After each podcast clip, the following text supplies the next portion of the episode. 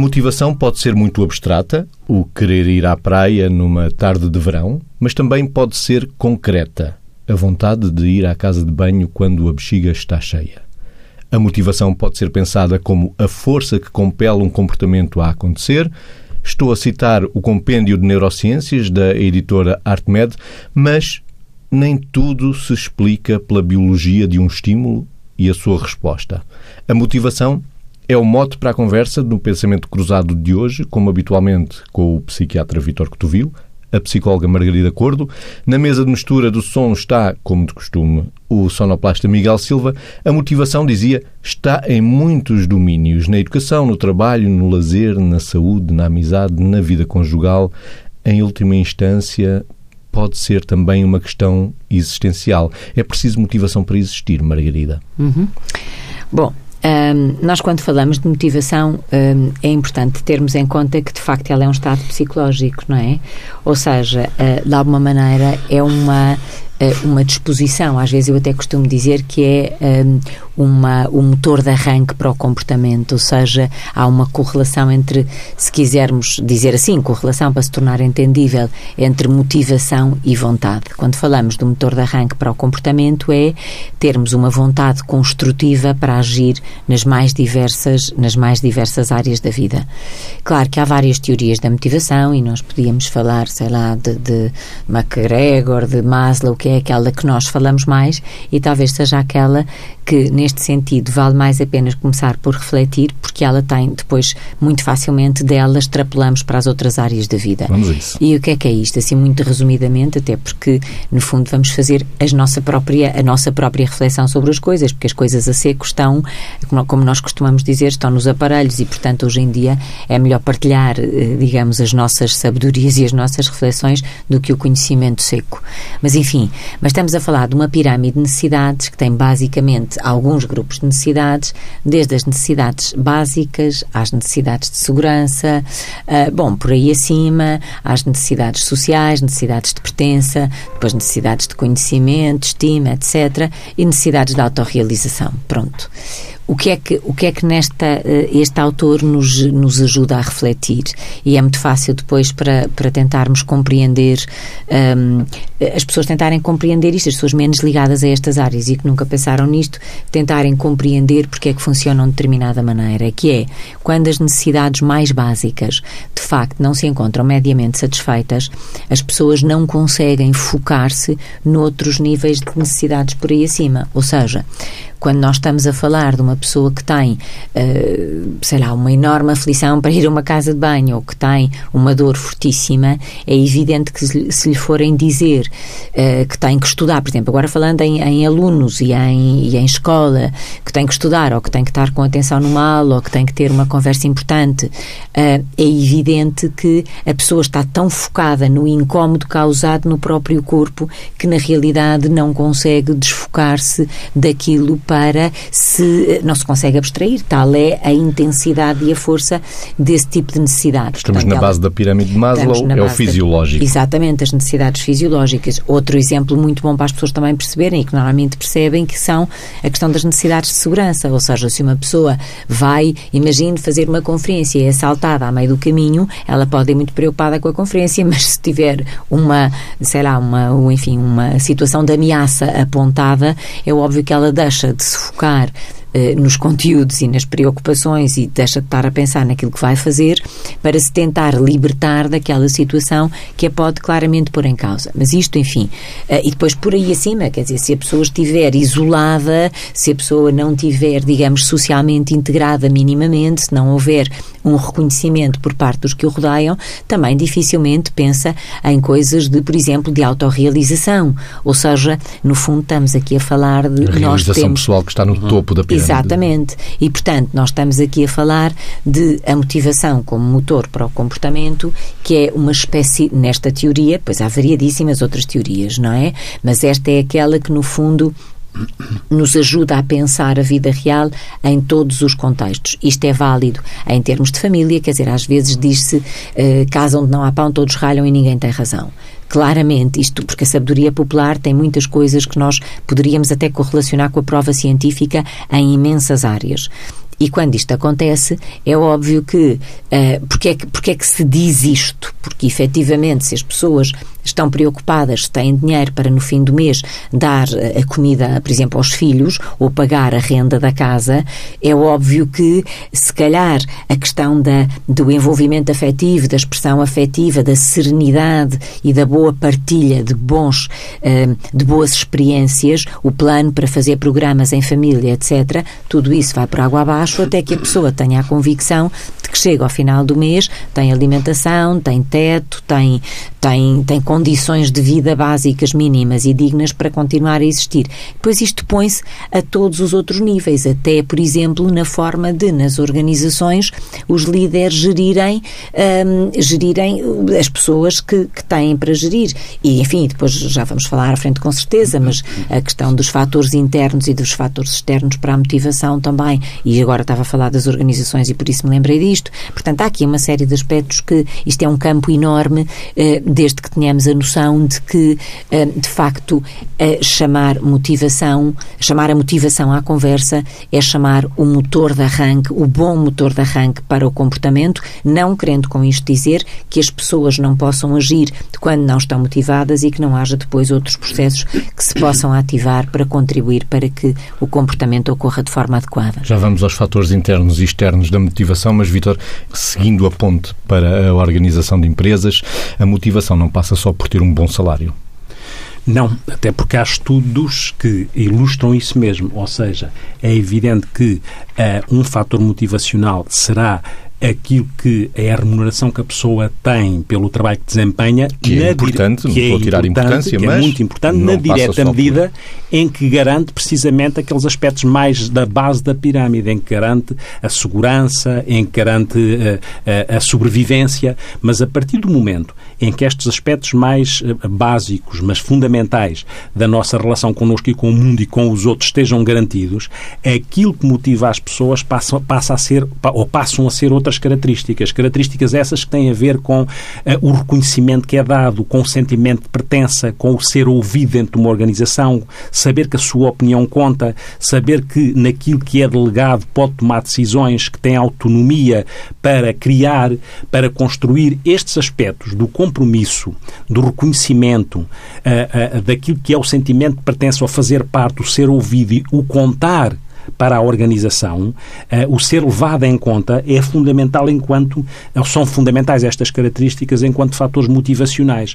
Sendo que a Margarida falava ali da questão do motor de arranque e é um bocadinho isto. Eu, defino muito quando é preciso encontrar uma definição, pego na palavra motor e digo que é, é, é um motor que leva à ação para satisfazer uma necessidade, um desejo, uma coisa que a pessoa quer. A motivação é isto, é um motor que uhum. leva à ação. E, e, quando eu imagino alguns conceitos que metem este motor em funcionamento, era como se eu tivesse um, Primeiro, às vezes as pessoas dizem ah, eh, a pessoa, aquela pessoa não se motiva. As pessoas motivar-se-ão. A questão é saber qual é o motivo que as motiva. Ou seja, o motivo... Pois, porque as pessoas diferentes motivam-se por coisas diferentes, não é? E, e, o motivo é a razão para agir. Uhum. E nós temos que tentar, por exemplo, numa organização, perceber quais são as competências, quando isso é possível, as competências com a que aquela pessoa tem, as suas competências técnicas, o seu saber fazer, para além do saber ser e para além do fazer acontecer, e alinhar essas competências com as funções que as pessoas desempenham quando isso é possível.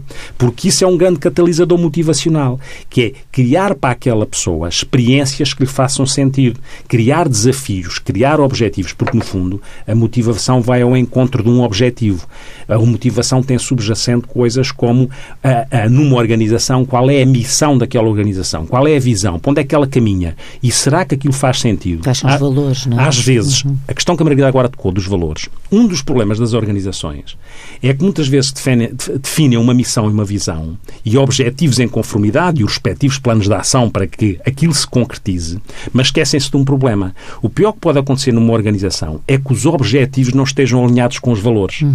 Porque se a pessoa diz que a organização tem esta missão, mas os valores que se praticam são incongruentes com a missão estabelecida, isso desmotiva as pessoas.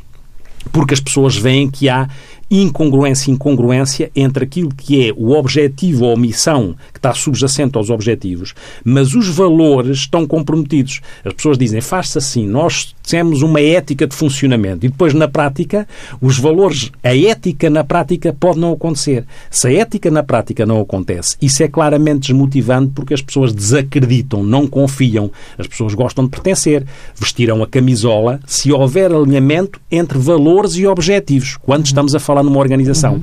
o desalinhamento, a incongruência é o maior alimento para desmotivar colaboradores dentro de uma organização e isso acontece com muita frequência. Sendo uhum. que pegando no motor, eu muitas vezes, metaforicamente, é como se eu imaginasse que tem que haver um motivo, é a razão para agir, tem que haver uma esperança. A esperança é a expectativa de algum Exatamente. resultado. Ou seja, o motivo é a razão para agir. A esperança é como se fossem os faróis do carro que iluminam a ideia de que eu posso chegar ali. Tenho uma expectativa de chegar ali. Depois tenho uma paixão pela coisa. A paixão será o combustível do carro. Mas não basta. Depois tem que acionar a coisa. Tem que haver uma energia intencional, uma vontade uhum. para que a paixão se traduz em algo concreto ao encontro do objetivo. E essa vontade é como se fosse a ignição. Este, este, este caminhar entre, entre uh, o motivo, a esperança, a paixão pela coisa, a, a, vontade, faz com que eu me comprometa com o, o alcançar um objetivo. E quando alcanço, eu tenho brilho por ter alcançado tenho um orgulho benigno, como eu costumo dizer, uma ambição saudável, e não uma ambição saloia para tramar o outro, e um orgulho benigno e não um orgulho maligno. E este processo cria um círculo, ou pode criar um círculo virtuoso uhum. da, da motivação. É claro que depois há aspectos aqui muito importantes, quer com as pessoas lá em casa, não é? Para os nossos uhum. filhos, os nossos uhum. maridos, mulheres, o que for, namorados, nos aspectos motivacionais, quer com as organizações, porque há aqui conceitos, como já se tocaram aqui e que nós falaremos, que é o que é que é motivação intrínseca, o que uhum. é que é motivação extrínseca, o que é que é o, o papel do reforço, Exato. como é que o reforço não entra em processo de saciação, porque a gente, nós temos que reforçar de uma forma que seja realista. A, é, a ideia é que o reforço, é, é aquela ideia do o mais possível, deve ser o mais pessoal possível, deve ser o mais específico em relação ao que se quer reforçar Também e não generalizar. e prudente, não é? Não é? E, e, não generalizar, dizer, pois, o máximo. Exatamente. O máximo não é nada. A gente tem que reforçar o, o que se deve reforçar para ajustar o que deve ser ajustado, é. o mais proativo possível, que é apanhar a pessoa a fazer uhum. coisas bem, porque nós, lá está, passa aqui a expressão outra vez, saloiamente, adoramos apanhar as pessoas a fazer coisas mal, não é? Quando alguém faz uma coisa bem, nós não nos antecipamos e dizemos, boa, isto foi bem vezes, feito, mas se for uma coisa mal, ah, e às vezes você... esquecemos de detalhes como, por exemplo, fazer o elogio em público e a crítica em privado. Não, outro aspecto exemplo, que é, que é o mais aspecto... pessoal possível, Exatamente. não é? Mas, e, e, outra, e outra coisa que eu também digo, já dissemos noutra, nesta sede, mas noutro formato mais uhum. curto. Os programas de 3 é, minutos. Sim, que é aquela coisa que nós, que nós também, um bocadinho também, eu hoje estou com a palavra saloi paciência, não é? mais saloiamente fazemos, que é, que é uh, uh, aquela coisa da borracha verbal, que uhum. é dizer à pessoa, você fez isto bem, mas, mas se tivesse sido feito assim, é. e aquele mas apaga o positivo que dissemos antes, vale mais não ter dito antes. Uhum. É? Portanto, há alguns cuidados no reforço. Ah, e uma outra coisa muito importante, uhum. é? que é, na questão da motivação intrínseca e extrínseca, nós sabemos que aquilo que é o grande catalisador da motivação é o benefício que nós tiramos da atividade. Ou seja, o que vem de fora pode haver recompensa ou punição, mas isso, é, isso aguenta a motivação pouco tempo. Eu punir alguém Exatamente. porque faz mal ou dar-lhe um prémio, isto é muito importante mesmo nas coisas desportivas. A não ser que seja não é? continuado, não é? A não ser se for continuado é que já é mais perturbador. Porque, porque tem um efeito, tempo, depois... E tem um efeito de saciação. O Sim. reforço extrínseco se esgota-se, porque se eu dou uh, 5 euros, amanhã tenho que dar 10 euros. Isso. Se isto não estiver alinhado com a motivação intrínseca, que é que o gozo que me dá por eu ter alcançado a coisa, a motivação intrínseca é este sentimento, esta percepção da autocompetência, uhum. o benefício que eu tive diretamente da coisa. Eu ouço música não é para me pagarem, é porque gosto de ouvir música. E esse, o, o, o benefício ligado à atividade é o maior reforço intrínseco que existe. Há um paralelo que às vezes faço, que é uh, uh, um dos conceitos que aqui temos falado, uma das pequenas definições de qualidade de vida, de verdade, uhum. e a motivação contribui manifestamente para a qualidade de vida, é este equilíbrio entre satisfação e sucesso. E há aqui um uhum. paralelo paralelo que se pode fazer entre fatores, entre motivação intrínseca e motivação extrínseca, ou seja, a motivação intrínseca, este estado de satisfação, uma coisa bastante mais interna e que pode ser ajudada a ser mantida eh, e que vem disto mesmo que, que, que o Vitor dizia, a questão de, do, do, ouvir música, a questão de dar um passeio na praia a pé, isto que, que a pessoa vai, pronto, são coisas pode fazer um trabalho que se gosta de verdadeiramente, Exatamente. ou ter uma tarefa que se gosta verdadeiramente. Por isso é que numa organização é importante perceber quando é que, mesmo naquelas tarefas que são chatas que existem sempre, como é que elas são calibradas com tarefas que podem uhum. criar experiências, as chamadas experiências de fluxo. Sim. Um psicólogo italo-húngaro a viver nos sim, Estados Unidos, que era o Miai, Csikszentmihalyi, Miai, que estudou isto, que é aquelas experiências que dão um gozo tal que nós, quando as estamos a fazer, nada mais conta. Passou vezes, uma hora, exatamente, e parece que passou um minuto. Às é? vezes estarmos, inclusivamente, uma coisa tão simples, isto aplica-se depois ao contexto do estudo e da relação em uhum. família com os miúdos e, e depois nas, nas próprias escolas e nas universidades, que é o próprio ato de estudar. Uhum. Ou seja, há momentos em que se atinge um estado de fluxo por estar a estudar uma coisa que faz Claramente. todo o E sentido, em termos práticos, é? Margarida, e que toca nesse, nesse aspecto do estudo uhum. que é muito importante. As crianças muitas vezes interrogam-nos, mas eu para que é que eu vou que estudar, é que eu estudar isto? isto? Exatamente. Como é que vamos mobilizar a motivação uhum. da criança para o estudo quando se interroga essa, essa para que é, é que eu vou saber isto? Para que é que me interessa? Claro, uh, essa é uma questão muito interessante. Primeiro, uh, há uma coisa muito, muito importante que é as crianças às vezes perguntam isto e quando são mais pequenas, tanto mais ainda, uh, que é, um, vamos lá ver, a dinâmica familiar. Sai do colégio ou sai da escola, entra em casa e o que é que vai fazer? Vai brincar, vai lanchar, vai tomar banho, vai... e depois, ao final do dia, depois de ter feito tudo o que lhe dava imenso prazer, tem que ir estudar ou tem que ir fazer os trabalhos de casa. Logo aqui a dinâmica começa ao contrário. Porque quando vai fazer os trabalhos de casa, já não tem mais a expectativa de ir fazer aquilo que, a priori, lhe daria mais prazer. Ou seja, já fez tudo aquilo que, a priori, não quer dizer que depois não se encontre, uh, não se encontrem formas de lhe dar prazer a estudar ou fazer os trabalhos de casa. Mas, portanto, o método pragmático externo seria, seria tendencialmente ao contrário. Ou seja, chega à casa, vai estudar, vai fazer os trabalhos, na expectativa que, que depois vai, vai ter tempo para fazer outras coisas uh, que são que lhe dão muito mais prazer, se quisermos, imediato e que a motivam muito mais. Este é um tópico.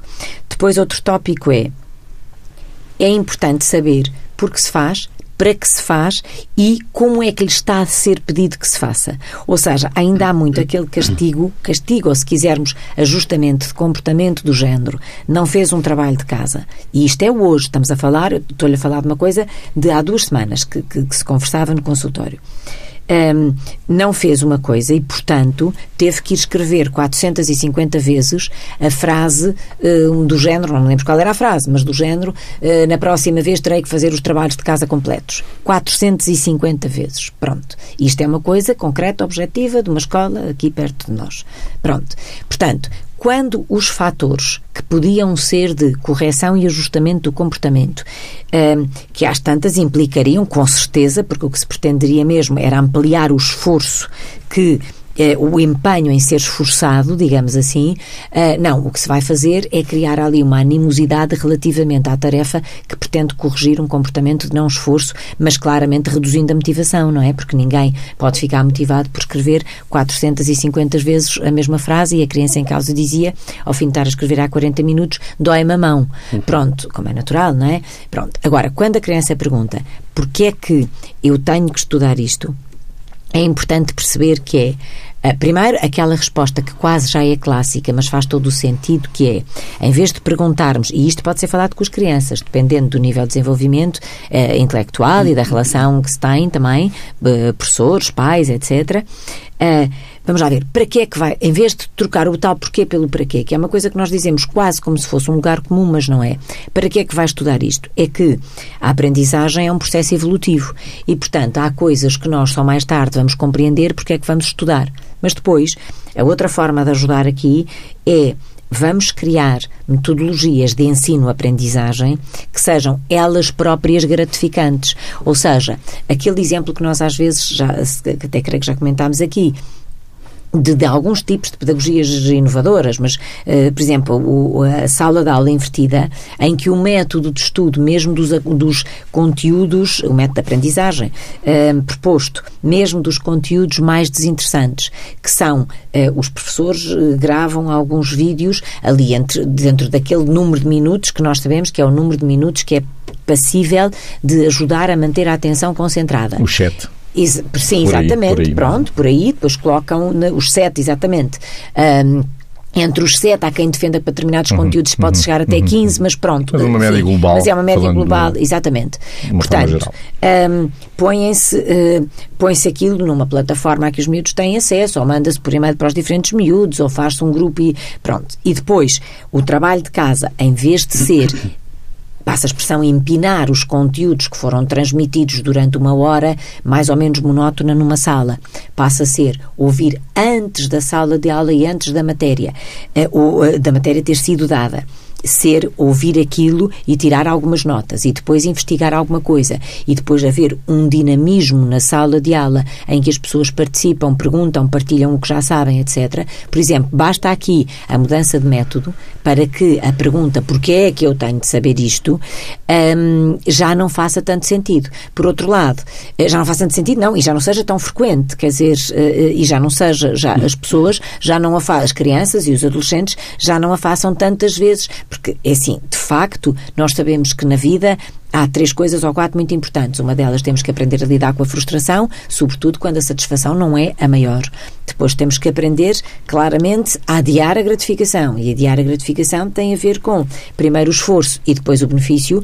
E, de facto, eh, o esforço é também, às vezes, fazermos coisas que não têm uma implicação direta e um benefício direto em nós, mas que nos permitem criar mapas mentais que nos ajudam a percorrer os territórios de, da vida, não é? E, portanto, eles perceberem que Agora ainda não, não, não sabe qual é a razão eh, que tem para estudar isto, mas se sabe que há um caminho a fazer, então para quê? Para começar a ter os conhecimentos básicos que lhe permitem depois hum. aceder a outras coisas que vão ser manifestamente importantes. Portanto, há aqui todo um conjunto, uma panóplia, se quisermos, de conteúdos que pode, quer nas metodologias, quer nas interações, que podem claramente ajudar. Depois, ligando... queria, sair, queria sair ainda um bocadinho sim. da educação para não ficarmos presos aos processos sim. de educação sim. e de sim, ensino. Ainda na motivação, Vitor, como é que se mantém a motivação num casal, por exemplo? Mas antes de ir aí, porque aqui eu já vou aí. E eu ainda gostava de tocar duas... nas coisas da reabilitação. Vamos perder o da reabilitação vamos sair da motivação mental. Não, mas não saindo, não saindo, porque há duas ou três coisas aqui que são importantes. Uma é não esquecer nunca que não devemos só reforçar os resultados, temos que reforçar o processo. Isso mesmo. Se nós queremos que as coisas, seja para as crianças ou para, outra, para, outro, para outro contexto, também também, nas, também no, no, na motivação num casal, não é? Porque, porque a questão que se põe é que nós habituamos-nos, vulgarizamos o que as pessoas vão fazendo. Estamos sempre à procura de identificar o erro, nomeadamente num casal, uhum. porque estamos sempre à procura de identificar o erro, que é, é uma das coisas que mina completamente a relação do casal, que é estar sempre a identificar o defeito no outro e não identificar o que o outro faz de positivo só porque uh, mudar as meias dali para lá não fazia antes e esqueceu-se de reforçar porque era normal. Se calhar vale a pena, e isto às vezes é um truque das mulheres para os homens, que é reforçar coisas que podem ser óbvias, mas se calhar o homem reforçando sinaliza isso, não é? Uhum. Não é? é são, são pormenores, sim, sim. são pormenores que é reforçar o processo. Essa é uma questão. A outra questão, para além de reforçar o processo, que é na questão da aprendizagem, do ensino-aprendizagem, não só isto que a Margarida referia, é também a capacidade de fazer criativamente possibilidades de criar por associação, motivar por associação, e isto também serve para os casais, que é a possibilidade de fazer transfer. Vamos imaginar que uma pessoa detesta, não gosta de matemática, um jovem, uhum. mas se calhar gosta de futebol. E se calhar ir buscar ao futebol e aos campeonatos em, em que ficou em primeiro e em segundo e quantos pontos ficou, e se ficasse com tantos pontos, como é que seria? Fazer associação com temas. Ah, não gosta de história, mas gosta de viagens. Então, nas próximas férias, por acaso vai ver um sítio qualquer e então a história, o transfer é transportado para aquilo que é um interesse que a criança ou o jovem tem para fazer a associação com, uma, com o desmontar a aridez das matérias. É muito importante tentar desmontar a aridez das matérias, porque, no fundo, motivar é isto que estávamos a dizer. Também é transformar as necessidades que as pessoas pretendem alcançar em finalidades. Uhum. E, e, e aí aqui é que se identifica aquilo que pode fazer sentido, mesmo que no imediato ainda não se perceba dentro de uma relação, dentro de uma relação, os aspectos, a, a motivação cruza-se, os aspectos são os mesmos. E quando eu digo que são os mesmos é quer o, o Mésicles perguntava como é que se mantém a motivação. Era assim. Uhum. Não é? na, na relação na, casal. Na relação, uhum. como é que se mantém? Man, mantém tendo um cuidado que é realmente nós uh, uh, uh, vulgarizamos as coisas. Nós habituamos a um cotidiano, mas se mantendo sempre a capacidade crítica, às vezes negativa. E não ativamos aquilo que é o reforço positivo porque achamos que é o óbvio. E deixe-me complementar sim, sim. com outra coisa, que é o tema da criatividade para aumentar a motivação em casal. Ou seja, as relações não têm que ser processos de desgaste, podem ser processos de progressiva reunião, não é? O Jorge Bucay diz uma coisa que é, quando numa relação de casal aquilo que de intensidade se perde se transformar em profundidade, não quer dizer que se perca a intensidade toda, como é óbvio, não é? Mas se se transformar em profundidade, é óbvio que as pessoas ficam mais unidas e, portanto, obviamente, mais afetivamente e efetivamente motivadas para construírem no enquadramento da relação. E quando eu falava da criatividade, é um bocadinho, há uma expressão que se apanha muito à medida que a vida também vai passando e que algumas circunstâncias vão emergindo, sei lá, maiores cansaços, maiores responsabilidades, enfim, maiores desafios, que é um bocadinho aquela expressão do não vale a pena.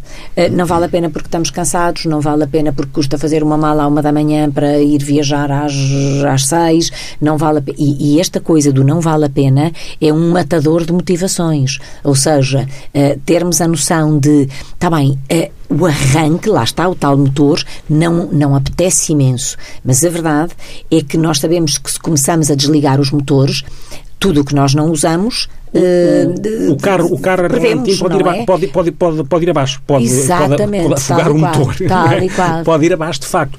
E uh, esta questão da criatividade os conceitos cruzam-se todos, mesmo dentro de uma relação, estão ligados àquilo que é criar experiências de fluxo dentro de uma relação. Isso mesmo. Que é aquilo que, mais uma vez, cria, cria adrenalina, cria paixão, independentemente de um cotidiano que tem que existir e que tem muitas, muitos deveres muitos e muitas obrigações e, muitas, e, que são incontornáveis, como é que se criam experiências de fluxo? Como, e como é que se criam experiências de fluxo partilhadas? Uhum. Como é que se criam uhum. catalisadores catalisadores de, de, de, de, de criatividade, como é que se cria uh, uh, aquilo que é ir ativar o encantamento. Como é que marcadores se cria, emocionais. Como é que sim, sim como é que se ativa, como é que se ativa, como é que se ativa, a, como é que a surpresa, por exemplo, o aspecto sur, da surpresa num casal, criar surpresas é claramente motivacional, porque porque encanta, porque deslumbra. E este as aspecto... pessoas às vezes é engraçado, desculpa até interromper, mas uhum. as pessoas às vezes com 30 anos de casados ainda se ouve dizer muito uma coisa muito bonita que é ele ainda me consegue surpreender ou ela ainda me consegue é, surpreender. É exatamente que é um, que é um ótimo sinal Tal daquela relação. É um ótimo sinal. E, e, depois outros conceitos que é como é que nós continuamos a acreditar há, há, um efeito básico da motivação, que é o chamado efeito pigmalião, que é a hum. expectativa que eu tenho acerca de alguém. Se essa expectativa é positiva, esse alguém pode corresponder à minha expectativa, ou a expectativa um que eu tenho acerca também. de mim próprio. E que também foi estudado nas escolas com os alunos, com dois psicólogos, o Jacobson e o Rosenthal, que estudaram isto, que era a expectativa que determinados professores tinham acerca daqueles alunos, Exatamente. mesmo que eles tivessem QIs iguais neste estudo, que não vou estar agora aqui a explicar, uhum. o que é certo é que aqueles acerca dos quais os professores tinham expectativas positivas, a maneira como investiam neles, como a comunicação não verbal e emotiva eh, ligava os professores àqueles alunos, a relação era muito mais emotiva, era muito mais envolvida e isso fazia com que os resultados daqueles alunos, apesar das mesmas capacidades cognitivas, fossem melhores. Agora, imagine transportar isto para uma relação. Como é que a expectativa que eu mantenho acerca daquela pessoa pode ser um catalisador para aquela pessoa ir ao encontro encontro de coisas positivas, porque senão a pessoa também desiste. Uhum. Ou seja, ou então vai se encantar noutras sedes. Exatamente. Porque todos Exatamente. nós precisamos de reconhecimento, todos nós precisamos dizer que, que, contamos para os outros e que temos importância. Isto é da, da natureza do ser humano. E, a maior ambição do ser humano é amar e ser amado, não é? Portanto, e, e, e, depois é assim, no, os motivos, há, há, há, muitas histórias ligadas a isto, mas eh, depois temos que ver onde é que estão os grandes motivos, não é? Porque há, há aquela história do mestre e do discípulo que vê, que vê, que vê a raposa atrás do, do coelho e o discípulo diz, olha, ai, a raposa vai, vai apanhar o coelho e diz o mestre, não, não, o coelho vai se safar. E o, mas o mestre não pode ser, então a raposa é mais esperta, mais rápida. Não, o coelho vai se safar. Mas como é que sabe isso? O coelho acho que se safou. Como é que sabe isso? É porque o coelho corria pela sua vida, a raposa só corria pelo, pelo seu alimento. Portanto, os níveis, os, os Vamos outra vez, vamos outra vez ao, Abraham, ao psicólogo americano Abraham Maslow, é? os na base da pirâmide. Como nós nos catalisamos, não é? é tem esta, porque nas teorias, nós, o Maslow tinha esta visão Claro que há pessoas que podem estar com fome e motivam-se por se realizarem de outra maneira. Portanto, uhum. não podemos ver isto, aquilo, quando falamos disto, falamos de uma forma mais académica, porque nas teorias, por exemplo, as teorias mais humanistas têm mais a ver com a motivação pelo lado das expectativas que eu tenho Sim, em relação exatamente. a coisas que me façam sentido. Porque aquilo que motiva também dá jeito de ter um sentido, ter um significado. Por isso é que falávamos há bocado do alinhamento entre valores e objetivos. Uhum. Porque nós somos seres sensíveis ao sentido, ao significado. Uhum. O para que é que a coisa serve. Exatamente. Não é só porquê, como dizia a Margarida. Para que é que a coisa serve? Para que é que eu faço esta coisa? É? E este para quê? Muitas vezes o que acontece nas organizações se nós formos avaliar estatisticamente e vamos perguntar às pessoas nas organizações, elas normalmente sabem o que é que estão a fazer, mal seria. Sim. Também sabem como é que se faz, mas nem todas sabem porquê e para quê. Este porquê do para quê muitas vezes não sabem para que Nas grandes empresas, cada vez mais, Sim. não sabemos para quê. Sim, não é? E, mas é isso que faz a diferença. Mas, ó, oh, oh, Mésicos e Margarida, isso faz a diferença em relação ao nosso, ao nosso, cérebro, porque o para quê é onde o nosso sistema límbico fica ativado, a nossa parte emocional fica ativada. Convém ligar a parte mais cognitiva à parte emocional, porque só, só a parte operacional. A competitividade aumenta. O desempenho sobe, o desempenho sobe, a motivação, não é? Se queremos alto desempenho, temos que lá pôr a componente componente, a componente motivacional uhum. subjacente, não é? Uhum. E a grande questão é esta, é como é que se mantém-se, às vezes, disse, às vezes o grande problema não é motivar as pessoas, às vezes nas organizações é ver como é que não as desmotivamos. Como é que se mantém a motivação, vezes, exatamente, exatamente. Como é, como é, ou que não, como é que não uhum. fazemos coisas que contribuem para a desmotivação das pessoas. O excesso de motivação pode levar ao burnout? Como, como, tudo na vida, quer dizer, os, quando diz, sem equilíbrio, não, mas sim, mas sim. Ou, ou, não, depois... mas ao médicos faz todo o sentido, mesmo em termos de aspectos motivacionais. Pois. Porque quando você tem, você pode ver isto matematicamente, se quiser. Não, e, eu motivo. O burnout de esgotamento. Eu motivo-me entre a relação entre as minhas capacidades, as capacidades que eu acho que eu tenho e a dimensão da tarefa. Se a tarefa, se eu sentir que a tarefa é demasiado grande comparada com as minhas capacidades, eu posso, Fica maior eu posso eu, ficar é? inquieto. E eu fico, exatamente. O grande desafio de um líder, de uma organização, de um pai, de um marido, de uma mulher, é como é que nestes aspectos motivacionais conseguimos criar desafios que estão ali entre o limite do quase de impossível de alcançar, mas realizável, uhum. com as capacidades que eu tenho para o fazer. Eu não posso pedir uma criança que ainda não, não estudou a, a operação de multiplicar de repente achar que ela tem que ser um gênio só porque fez somar, agora vais fazer multiplicar. Estou a caricaturar. Sim. Assim, não, é? não pode Sim. querer muito. E agora vou, vou, vou, vou dizer isto que eh, eu há bocadinho disse que gostava de dar só um toque na pincelada da, reabilitação. da reabilitação, exatamente. Não Estamos pode querer meter uh, a reabilitação psicossocial, portanto, a uhum. reabilitação uhum. de pessoas com doença mental. Uh, o, o, foi com o Vítor que aconteceu que num Sim. processo de, de, de, de, que estávamos a fazer, a intervir em reabilitação de uma pessoa que está, que está ainda na casa de saúde, uhum. Que, entrou, que encontrei outro dia, que me dizia que, que eles estavam a puxar por ele em termos de motivação e de criar um plano individual de reabilitação, etc. E ele dizia, mas vocês, ele próprio paciente, hein? vocês estão a querer meter o motor de um Ferrari na, carro, eh, na carroceria de um Mini Mil. Uhum. E, portanto, é isto, é querer fazer tanto e tão bem e que Nós nunca nos esquecemos desta história. É, esta história é uma história que eu acho e, que nos marcou sim, e a imenso. A atitude é muito importante. A atitude com que nós olhamos para as coisas é fundamental. Mais uma história para ilustrar, noutra seta também já foi contada, mas que, que é aquela a atitude, a forma como eu olho aquela, aquela, aqueles indivíduos, aquela, aquela empresa que queria vender sapatos na Índia uhum. e mandou dois vendedores para a Índia para avaliarem o mercado. E um manda, manda, envia um mail a dizer parte já a produção de sapatos porque aqui anda tudo descalço. E o outro diz não, triplique-se a produção de sapatos porque, porque aqui anda tudo descalço. a atitude é fundamental no processo. Uhum. Uhum. Margarida, das perguntas que ficam?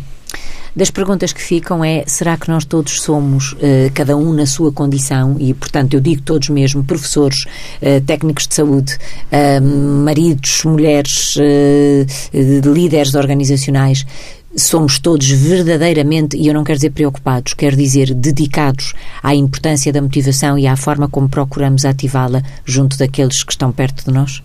Vitor? E a, a, até que ponto é que nós conseguimos manter a lucidez nos aspectos motivacionais para não correr o risco? Será que todos temos isso em conta, que é o que se chama, o que se chama a corrupção da motivação? Que é porque é mais fácil, então damos, damos um bónus, estamos, estamos a dar mesmo às crianças, toma lá, se fizeres os trabalhos de casa tens um chupa-chupa, um tens um... E às tantas isto é a corrupção da motivação, porque pode batar a motivação intrínseca bónus exteriores, sem estarem ligados à motivação intrínseca, matam ou podem matar a motivação intrínseca. É isto que se chama uhum. corrupção da motivação. Exato. Se nos conhecermos a nós próprios, podemos ter maior capacidade para saber motivar? Oh,